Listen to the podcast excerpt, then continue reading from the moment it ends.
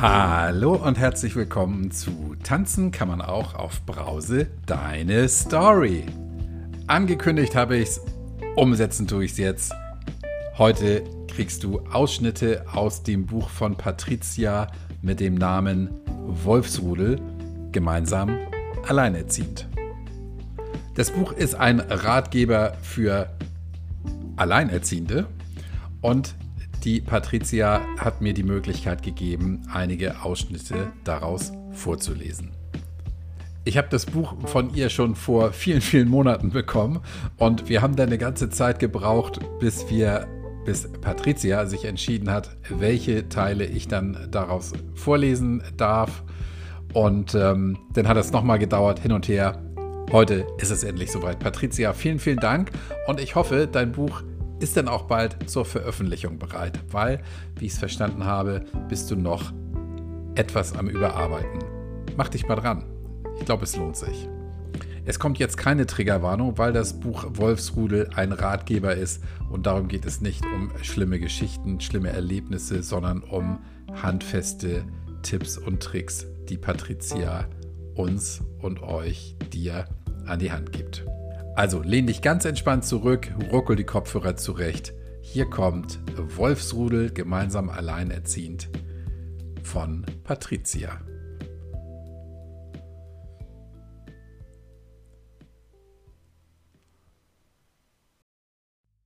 Ich schrieb dieses Buch im Frühling 2021. Ein ganzes Jahr lag dieser Schatz unter Krepppapier, Klebestiften und allerlei Chaos. Vergessen aber wenigstens nicht verstaubt. Nun fiel es mir wieder in die Hände und ich wusste nicht so recht, was ich nun damit anfangen sollte. Eigentlich wollte ich es schon lange überarbeiten, korrigieren und was draus machen, aber ihr wisst ja selbst, wie sowas ist. Aufgeschoben ist gut aufgehoben. Ich legte es also fürs Erste auf meinen Nachttisch. Ein paar Tage lang lag es dort. Ich weiß nicht, warum ich es nicht gleich aufgeschlagen und lesen konnte. Doch es hat mich tatsächlich Überwindung gekostet, obwohl ich eigentlich wusste, was drin steht. Also so in etwa. Und doch traute ich mich erst nicht, es nochmal zu lesen. Und dann, nach ein paar Tagen, machte ich mir eine Tasse Kaffee und suchte etwas, womit ich meinen Kopf füttern konnte. Auf einen Roman hatte ich keine Lust. Auch ein Hörbuch war mir in diesem Moment zu viel.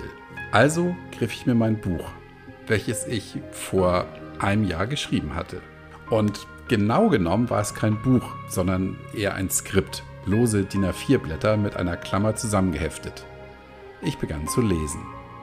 Während ich meine eigenen Worte las, passierte etwas in mir. Eine riesige Last schien plötzlich von meinen Schultern genommen worden zu sein.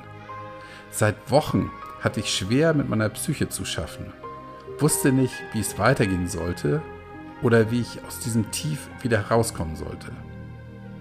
Ich bemühte mich um einen Therapieplatz, doch die Wartelisten sind endlos lang. Ich trieb auf einem offenen Meer aus Leere, Dunkelheit, Wut, Hilflosigkeit und Verzweiflung.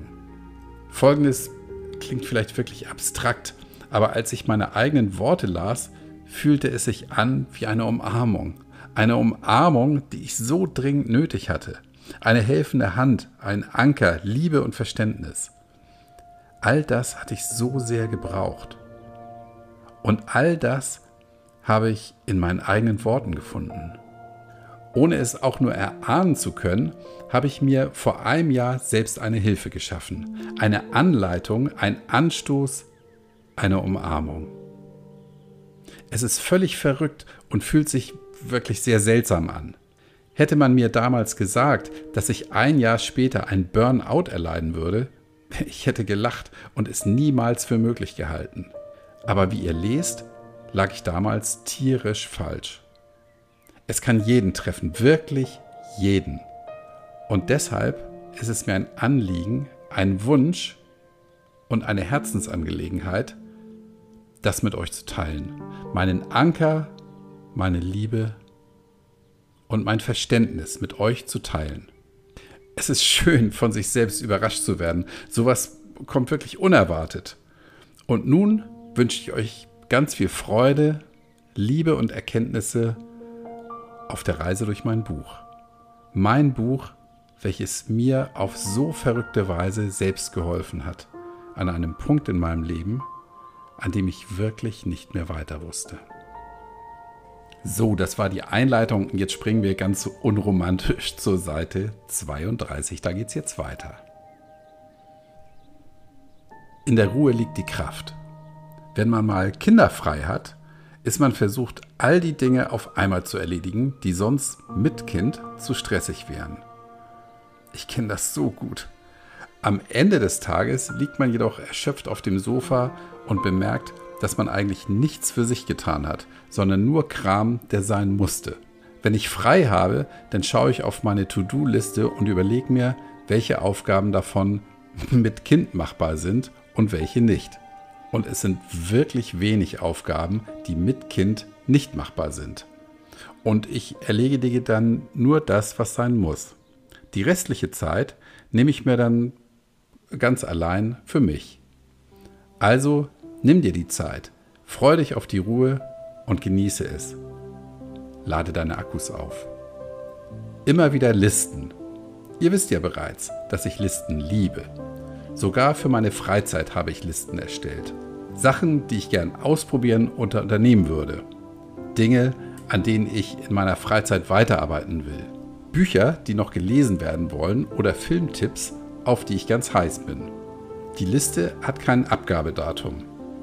Es ist einfach nur eine Sammlung meiner Ideen und eigentlich eher ein ordentlich geschriebener Merkzettel. Es passierte so oft, dass ich von einem guten Film lese, mir vornehme, ihn zu sehen und dann doch wieder vergesse, was das für ein Film war. Mit dieser Liste passiert mir das nun nicht mehr. Halte mal eben inne und schau zurück. Zurück auf das, was du bisher erreicht und geschafft hast. All die Aufgaben, die du jetzt erledigt hast, all die Mahlzeiten, die du gekocht hast, die vielen Staubmäuse, die du weggesaugt hast, all die Tränen, die du getrocknet hast, all die Küsschen, die du bekommen hast, halte diese Gedanken einen Moment fest. Sie sind wunderschön, nicht wahr? Also ist es jetzt nicht an der Zeit, dich dafür zu belohnen? Du hast so viel geleistet, so viel erreicht. Nun ist es Zeit, dass du eine Pause einlegst. Nimm dir Zeit. Wie fühlst du dich? Bist du glücklich? Bist du stolz? Bist du müde? Bist du frustriert? Bist du voller Vorfreude auf die nächsten Tage? Bist du bei dir? Bist du du selbst? Wer bist du? Bist du laut oder leise? Bist du sportlich oder eine Leseratte? Magst du die Schokolade mit Haselnüssen oder doch lieber die ohne? Bist du der Kaffeetyp? Bist du sensibel? Bist du schön? Bist du gütig? Bist du ehrgeizig? Bist du zufrieden mit dir? Wer bist du ohne dein Kind? Bist du gern du selbst? Emotionen. Meine Emotionen und ich haben eine besondere Beziehung zueinander. Ich habe sie sehr gern verdrängt, aber diese kleinen Mistviecher haben sich immer eine Lücke gesucht, durch die sie hineinkriechen konnten. Ich musste lernen, mit meinen Gefühlen umzugehen, sie zu sehen, bevor sie unkontrolliert aus mir herausplatzen. Impulsivität ist nicht immer angebracht und von Zeit zu Zeit auch wahnsinnig anstrengend. Mittlerweile bin ich mit meinen Mistviechern ziemlich im Reinen. Ich setze mich mit ihnen auseinander, höre ihnen zu und handle danach. Vielleicht bist du ein Mensch, der das schon von vornherein kann und so lebt. Vielleicht bist du aber auch ein Mensch, der mit Emotionen überhaupt nicht umgehen kann, der sogar Angst davor hat. Angst davor, sich dem Innenleben zu stellen, sich mit sich selbst auseinanderzusetzen und das auszuhalten. Ich würde gern sagen, dass man Gefühle nicht aushalten muss, aber manchmal muss man da durch. Da hilft nichts anderes als aushalten und weitermachen. Es ist wichtig, dass du nicht nur an dir arbeitest, sondern auch mit dir. Du bist dein Partner in Crime. Du bist deine eigene Stütze, dein Berater und manchmal auch dein größter Kritiker. Die innere Stimme ist etwas Feines. Man verlernt nur leider zu schnell, auf sie zu hören. Und sie wird ganz leise. Gib deiner inneren Stimme den Freiraum, damit sie wachsen und lauter werden kann. Solltest du allerdings alleine überhaupt nicht mit deinen Gefühlen zurechtkommen, die Trennung schmerzt vielleicht zu sehr oder du scheinst keinen Kopf dafür zu haben, dann hol dir Unterstützung. Traumata entstehen nicht nur durch extrem schlimme Erfahrungen wie Missbrauch, sondern können auch durch Situationen und Erfahrungen entstehen, die dir im ersten Moment vielleicht nicht sonderlich schlimm vorkommen. Es ist wichtig, eine emotionale Inventur zu machen, sich auch die schmerzhaften und unschönen Gefühle und Erlebnisse anzusehen, um entscheiden zu können, ob professionelle Hilfe notwendig ist. Es ist wichtig, dass du dir eine Vertrauensperson an deine Seite holst, die gemeinsam mit dir reflektieren, auswerten und dir eine Entscheidungshilfe sein kann. Du solltest nicht versuchen, das alles mit dir selbst auszumachen. Diesen riesigen Felsbrocken musst du nicht allein überwinden. Es ist befreiend und erleichternd, sich jemandem anzuvertrauen. Freunde, Familie oder eine Therapie können dir mehr als nur eine Stütze oder ein Kummerkasten sein. Ich weiß, ich weiß, das böse T-Wort. Du wirst nun sicherlich denken, ich bin noch nicht depressiv oder ich brauche keine Hilfe, ich habe keine psychischen Probleme. Das ist völlig okay. Aber solltest du selbst nicht in der Lage sein, mit deinen Gefühlen, Gedanken und dir selbst umzugehen, dann wirst du früher oder später psychisch krank. Also geh lieber auf Nummer sicher und kümmere dich um eine gute Vorsorge, als irgendwann vor einem Scherbenhaufen zu stehen, der einmal deine Seele war. Tipps. Horche in dich hinein. Höre mal tief in dich hinein. Wie ist dein momentaner Ist-Zustand? Was fühlst du im Moment? Woher kommen die Gefühle? Was macht dir zu schaffen? Wovor hast du Angst? Worüber freust du dich? Was erleichtert dich? Worauf freust du dich? Schreibe das alles ruhig auf, dann hast du es direkt vor Augen. Ich bin ein Mensch, der immer alles aufschreiben muss. Ich muss die Dinge vor mir sehen, damit ich sie verstehen kann. Gedanken zu fassen ist nicht immer einfach. Wenn ich sie aber aufschreibe und vor mir habe, kann ich eher damit umgehen. Wenn du also die erste Inventur gemacht hast und deinen Ist-Zustand kennst, dann hast du auch eine Liste mit Sachen, die du ändern möchtest oder an denen du arbeiten möchtest. Die finanzielle Lage bereitet dir Angst? Dann informier dich, regel die Dinge und suche nach Hilfe. Schon wird diese Angst weniger. Du freust dich darauf, deine neue Wohnung oder dein Haus zu gestalten, aber du kannst das noch nicht so machen, wie du willst? Dann plan doch schon mal. Stöber in Katalogen und im Internet, das macht so viel Spaß und du kommst dadurch sogar dir selbst ein Stück näher. Denn du darfst nun alles so gestalten, wie du willst. Vielleicht stellt sich jetzt sogar heraus, dass dein altes Zuhause niemals wirklich so eingerichtet war, wie du es wolltest, sondern der Geschmack deines Partners dominanter war. Vielleicht erfindest du dich jetzt auch komplett neu? Pink statt weiß, grün statt braun, ein fluffiges Sofa anstelle des ollen Ledermonsters. Lass deiner Fantasie freien Lauf. Tagebuch. Ja, ich weiß, das klingt jetzt aber wirklich nach Kinderkram. Aber was uns beim ersten Liebeskummer damals in der Jugend geholfen hat, ist nach wie vor hilfreich. Man hat nicht immer jemanden zum Reden und über manche Dinge will man auch mit niemandem sprechen.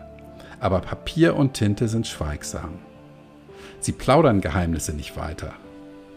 Ich schreibe ganz oft Tagebuch, nicht täglich, aber schon regelmäßig.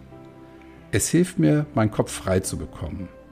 Das ewige Gedankenkreisen abends im Bett wird dadurch weniger und ich fühle mich freier. Zudem ist es ganz interessant, wenn man das Tagebuch nach Monaten oder Jahren mal wieder rauskramt und darin liest. Man erkennt dann eher die eigenen Fortschritte, welche man tatsächlich schon gemacht hat oder wie sehr man sich weiterentwickelt hat. Ich habe mir nicht irgendein x-beliebiges Buch gekauft, sondern eines, das mir wirklich gut gefallen hat und einen Stift, der einfach etwas Besonderes ist. Somit hat das alles einen anderen Effekt. Es wird zu einem besonderen Ritual, seine Gedanken in das wunderschöne, selbst ausgesuchte Buch zu schreiben. Wenn du merkst, dass du absolut nicht mehr zurechtkommst mit deinen Gefühlen und Gedanken, dann scheue dich nicht und rufe die Telefonseelsorge oder das Elterntelefon an. Im ersten Moment ist es enorm erleichternd, sich jemandem anzuvertrauen und zuzugeben, dass man gerade nicht mehr weiter weiß. Die lieben Menschen am anderen Ende der Leitung können dir auch weiterhelfen, dir die nächsten Schritte erklären und dich auf diesem Weg vorbereiten. Der nächste Schritt wäre der Gang zu einem Arzt, Therapeuten oder andere Anlaufstellen dieser Art. Es ist nie verkehrt, sich vorab zu informieren, also wirf doch einfach mal die Suchmaschine im Internet an und suche dir ein paar Anlaufstellen für den Notfall raus, an die du dich wenden kannst. Das waren jetzt einige Einblicke in den Ratgeber Wolfsrudel von der lieben Patricia. Patricia, ich hoffe, das Einlesen war in deinem Sinne, es hat dir gefallen und ich würde mich sehr freuen, von dir hier zu gegebener Zeit mehr zu hören. Alles Liebe.